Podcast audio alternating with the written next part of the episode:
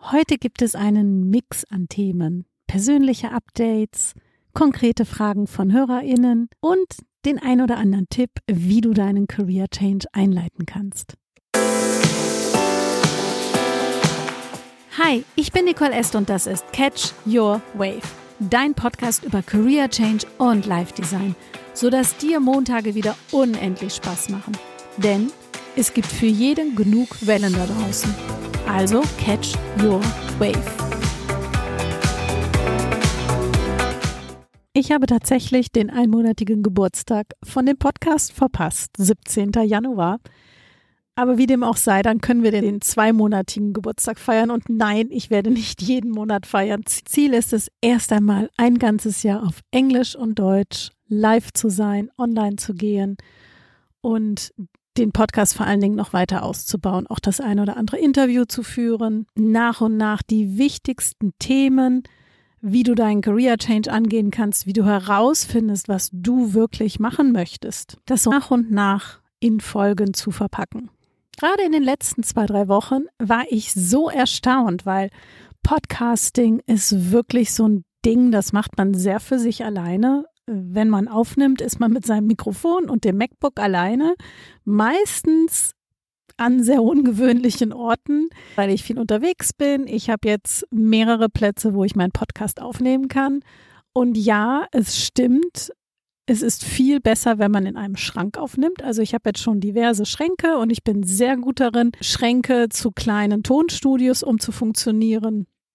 Auch bei mir zu Hause. Ich habe gar keinen Schrank. Bei mir ist alles sehr offen habe ich auch eine Konstruktion, die ich inzwischen in Windeseile aufbauen kann, so dass ich mein schallisoliertes kleines Zelt habe. Anfangs ist das regelmäßig zusammengebrochen. Inzwischen habe ich da die perfekte Konstruktion, die einfach hält. Und dann ist es umso schöner, und das hat mich gerade die letzten zwei, drei Wochen wirklich beeindruckt. Und ich war absolut überrascht, wenn ich One-on-One-Sessions mit Kundinnen begonnen habe und die haben mir zuerst einmal vom Podcast erzählt, was sie inspiriert hat, was sie gemacht haben, ganz konkrete Schritte schon angefangen haben.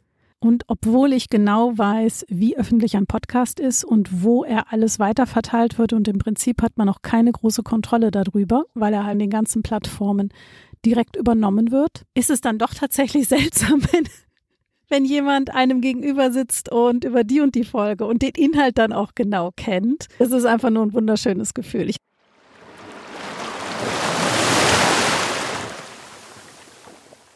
Ich habe zum Beispiel gerade, das war Anfang Januar, haben mir einige dann sofort von ihrem Thema 2024 berichtet, dass sie jetzt im Januar testen. Da war zum Beispiel Kindness, also Freundlichkeit sich selbst gegenüber dabei. Und auch Freundlichkeit oder Kindness kann für den einen oder anderen ganz, ganz unterschiedlich sein und weiß genau wie die Kundin, die sich Kindness für 2024 vorgenommen hat, wie sie das meint, und zwar sich selbst gegenüber. Andere haben Courageous Tiny Steps, also mutige kleine Schritte. Freiheit fällt mir jetzt noch ein.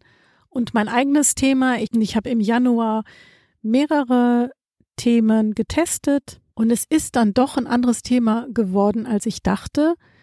Und mein Thema ist dieses Mal sehr konkret und zwar Take-Off to Las Palmas. Der Take-Off oder der Pop-Up, wie er im Surfen auch genannt wird, ist dieser Moment, wo du aufstehst, um die Welle abzureiten. Also wirklich dieses Momentum, in dem Moment, wo du aufstehst.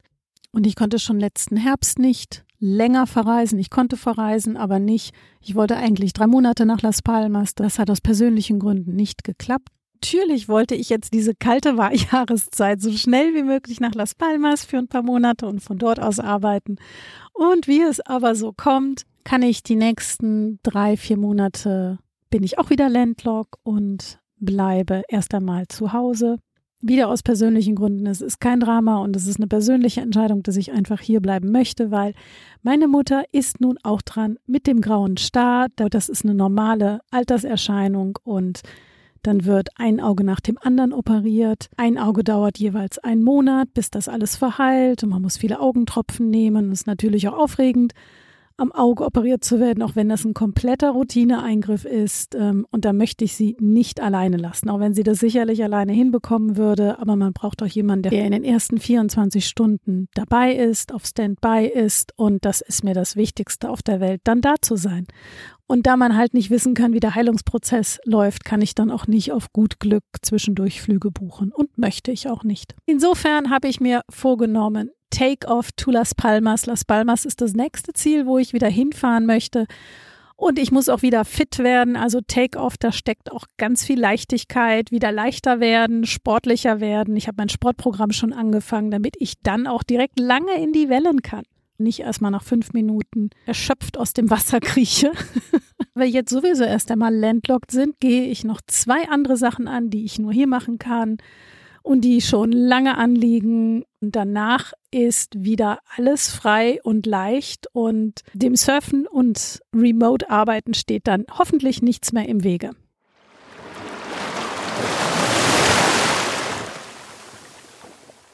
Eine Kundin hat mich diese Woche ganz besonders wirklich beeindruckt. Sie ist nicht in meinem drei Monats Career Change Programm, sondern ich arbeite ja auch für mehrere große Unternehmen, die One-on-One Consultings anbieten und sie ist in einem fortlaufenden Programm, wo es 30-minütige kurze Sessions gibt, die extrem gut funktionieren. Ich biete die auch bei Catch Your Wave an, die Accelerator Sessions.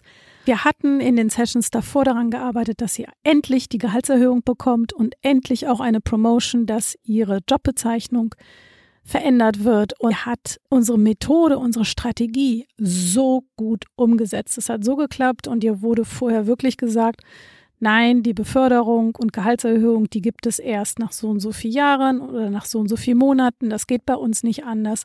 Sie ist da wirklich an Grenzen gestoßen und siehe da, sie hat es trotzdem geschafft und das ist es, was ich immer wieder sehe. Aber man muss natürlich darum fragen.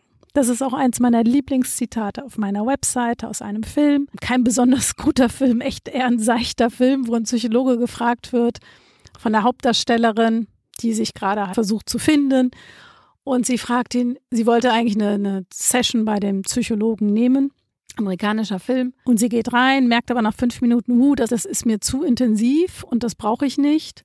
Und geht ra raus und an der Tür dreht sie sich nochmal um und fragt, Sie haben jetzt 20 Jahre lang Menschen beraten. Was ist die wichtigste Lektion? Was ist das Wichtigste, was den Menschen hilft? Und dann sagt er so, herauszufinden, was du wirklich willst und dann zu lernen, wie, wie, du danach fragen kannst. Und das hat meine Kundin in dem Fall wirklich exzellent umgesetzt. Sie hat einen sehr guten Job im Corporate Business und möchte da auch erst einmal bleiben. Es geht wirklich nicht um den akuten Career Change. Nichtsdestotrotz ist sie in diesen Vorphasen, wo man schon mal darüber anfängt nachzudenken und was sie von sich aus schon gemacht hat. Sie hat noch eine zusätzliche Zertifizierung gemacht, ein Training und arbeitet nebenher noch, glaube, zehn Stunden im Monat oder vielleicht sind es auch mehr oder weniger in ihrem neuen Job nebenbei, um zu erfahren, ob ihr das auch tatsächlich Spaß macht. Sie ist sich dann noch nicht ganz sicher und ich habe ihr halt einen Tipp gegeben, doch vielleicht mal auch über ein Sabbatical nachzudenken und konnte ihr dann die Folge Nummer zwei empfehlen, wo es um die magische Wirkung von Sabbaticals geht. Gleichzeitig hatte sie viele Fragen, wie ich meine beiden großen Career Changes gemacht habe. Und da habe ich ihr die erste Folge empfohlen, die Willkommensfolge, wo ich auf diese beiden Wechsel eingehe. Zwar nicht im Detail, aber ich gehe da schon den groben Weg natürlich nach. Sie hat mich so beeindruckt. Sie hatte ja vorher schon die Promotion und die Gehaltserhöhung akribisch erreicht, exzellent umgesetzt und tatsächlich bekommen, obwohl es eigentlich unmöglich war. Hat sie meine beiden Podcast-Folgen so gut analysiert. Sie hatte sich genau vorbereitet. Sie hatte genau Fragen sich schon vorformuliert, was sie wissen wollte. Und waren sehr, sehr gute Fragen. Und das ist auch etwas, was ich immer empfehle, wenn du eine Idee hast oder eine Ahnung hast, in welche Richtung du gehen möchtest. Versuch Menschen zu finden, die das schon gemacht haben und stell Fragen. Du vergleichst das dann, so wie es in dem Fall auch gar nicht um mich ging, sondern es klar, es ging für sie darum, traue ich mir das zu? Könnte ich ähnliche Schritte machen? Wie kann ich das für mich nutzen? Wie könnte mein Weg aussehen? Und wir sind beide sehr risikoavers Was natürlich dann auch nochmal gut ist, sich dann ähnliche Persönlichkeitstypen herauszunehmen. Nachhinein war ich wirklich baff, weil sie hatte sich die Folge genau angehört und das merkt man natürlich und stellte genau die Fragen zu den Übergangsphasen und zu den Hintergründen, die ich in der Folge nicht behandeln konnte, weil es sollte jetzt auch keine Zwei-Stunden-Folge werden. Hat mich auch sehr stark daran erinnert, wie ich damals in der Frühphase, da war ich noch weit davon entfernt, irgendeine Kündigung einzureichen oder um irgendein Sabbatical zu fragen. Da habe ich mir, wie gesagt, Zeitungsartikel, TED Talks herangezogen oder ich habe dann auch, es war schon in der Zeit, kurz bevor ich meine Kündigung eingereicht habe, da sind die Leute, die mich wirklich inspiriert haben, sind reihenweise abgesprungen. Die sind reihenweise gegangen und ich war überrascht, dass der gekündigt hatte. Und ich wusste, ich wollte den nochmal zur Seite nehmen und habe ihm da auch meine drei, vier Fragen gestellt. Start in dem Moment diese Person an, weil man denkt, die hat diesen Schlüssel dazu, die hat diesen Mut, die hat es geschafft und diese Entscheidung getroffen selbst hadert halt, man hat den Mut noch nicht. Und das ist wie so ein Muskel, den man trainiert. Und es hilft, mit Menschen dann zu sprechen und diese Fragen zu stellen.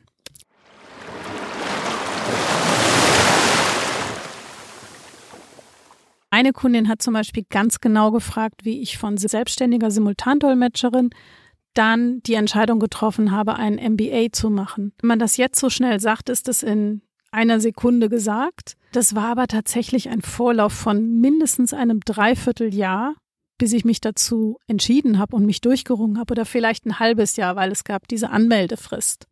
Und das Problem damals war, dass ich keinen Career Strategist an meiner Seite hatte. Ich habe das praktisch blind gemacht so nach dem Gefühl und es muss sich irgendetwas ändern. Ich kannte mich damals überhaupt nicht gut. Ich hatte noch keinen einzigen Persönlichkeitstest gemacht. Es war eher die rationale Entscheidung. Dadurch, dass ich Simultandolmetscherin bin und den Diplomabschluss habe, bin ich Exotin und komme sehr schlecht in ein Unternehmen rein, wenn ich noch etwas anderes machen möchte. Nochmal BWL studieren, das dauert vier, fünf Jahre.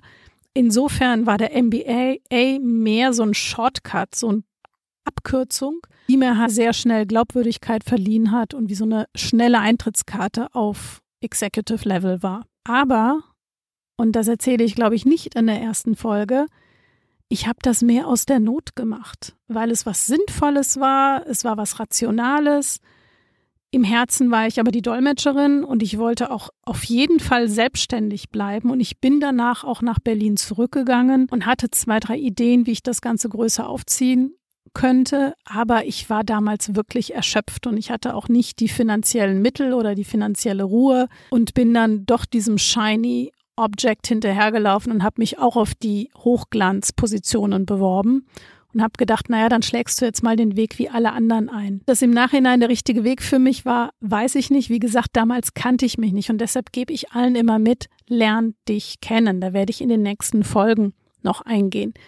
Man kann Persönlichkeitstests machen. Ich habe zwei, drei Ansätze, wo man sehr schnell herausfindet, wo der eigentliche Sweet Spot liegt, wo die eigentlichen natürlichen Talente liegen. Man muss meistens mehrere Methoden anwenden, um schnell zu diesem Kern zu kommen. Meine Kundin hat zum Beispiel auch gefragt, wie lange ich zurückgekommen bin nach dem Sabbatical, also wie lange ich dann wieder ins Corporate Business zurückgekommen bin. Und das ist eine sehr gute Frage, weil ich bin nicht für zwei Wochen zurückgekommen und habe sofort die Kündigung eingereicht. Das hätte ich am liebsten gemacht. Ich konnte es aber nicht. Dazu war ich nicht fähig. Bin noch ein ganzes Jahr geblieben, auch wenn zum Schluss eine Freistellung dabei war, Gott sei Dank. Sie hat mich ganz genau gefragt, wie ich das finanziell geplant habe. Als ich dann den größeren Sprung, wobei ich sehe das immer noch nicht als größeren Sprung an, wieder vom Corporate Business in die Selbstständigkeit gemacht habe mit Catch Your Wave, habe ja auch mehrere Ansätze, wie ich das finanziell geplant hatte, so dass ich da guten Gewissens gehen konnte. Die Sache war auch, ich hatte genug finanzielle Reserven und ich bin praktisch mit fünf Rettungsringen da gesprungen und eigentlich war das auch kein Sprung, sondern ein kleiner Hüpfer. Da hätten noch fünf Leute mitspringen können. Was ich daraus auch gelernt habe, und das gebe ich auch immer mit und ich schaue auch immer direkt, wie meine Kundinnen veranlagt sind, eher risikoscheu oder zu risikofreudig. Wenn du so risikoscheu bist wie ich, geht es eher darum, auch mal was zu wagen und vielleicht nur mit drei Rettungsringen zu springen und nicht mit fünf, die ich hatte. Das war wirklich komplett unnötig. Zu wissen, auch früher loslassen zu können und mehr wagen zu können, das hilft sehr.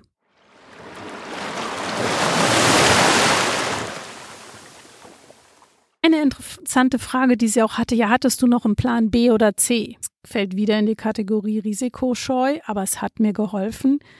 Ich hatte, als ich gesprungen bin, immer noch den Plan B und das war auch lange auf meiner Liste, sicherlich noch ein bis anderthalb Jahre. Ich wollte noch eine zweite Webseite aufmachen und meine Consulting Services für Unternehmen anbieten. Natürlich sehr lukrativer Job.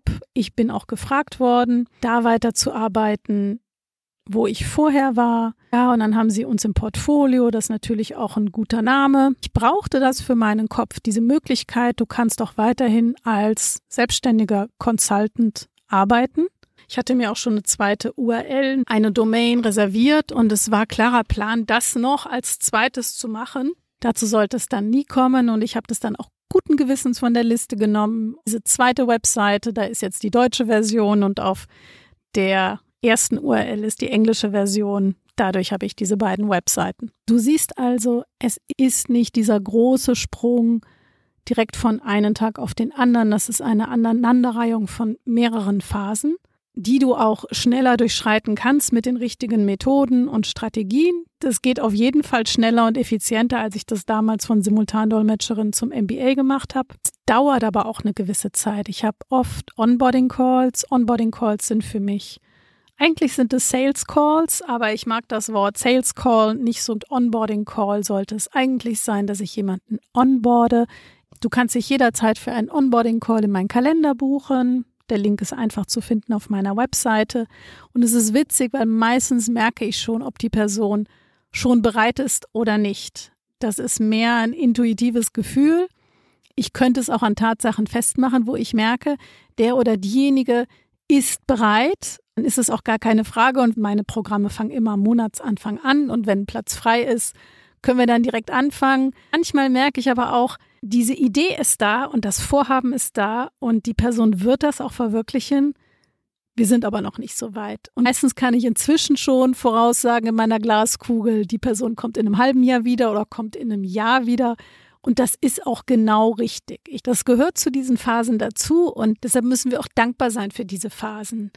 Diese In-Between-Phasen, die bereiten uns darauf vor und da holen wir uns unsere Informationen wie sich auch meine Kundin diese Woche die Informationen ge geholt hat. Bin mir sicher, dass sie irgendwann das Sabbatical umsetzen wird und dass sie irgendwann auch ihre neue Richtung finden wird. Sie macht schon ihre Mini-Projekte nebenbei, was hervorragend ist.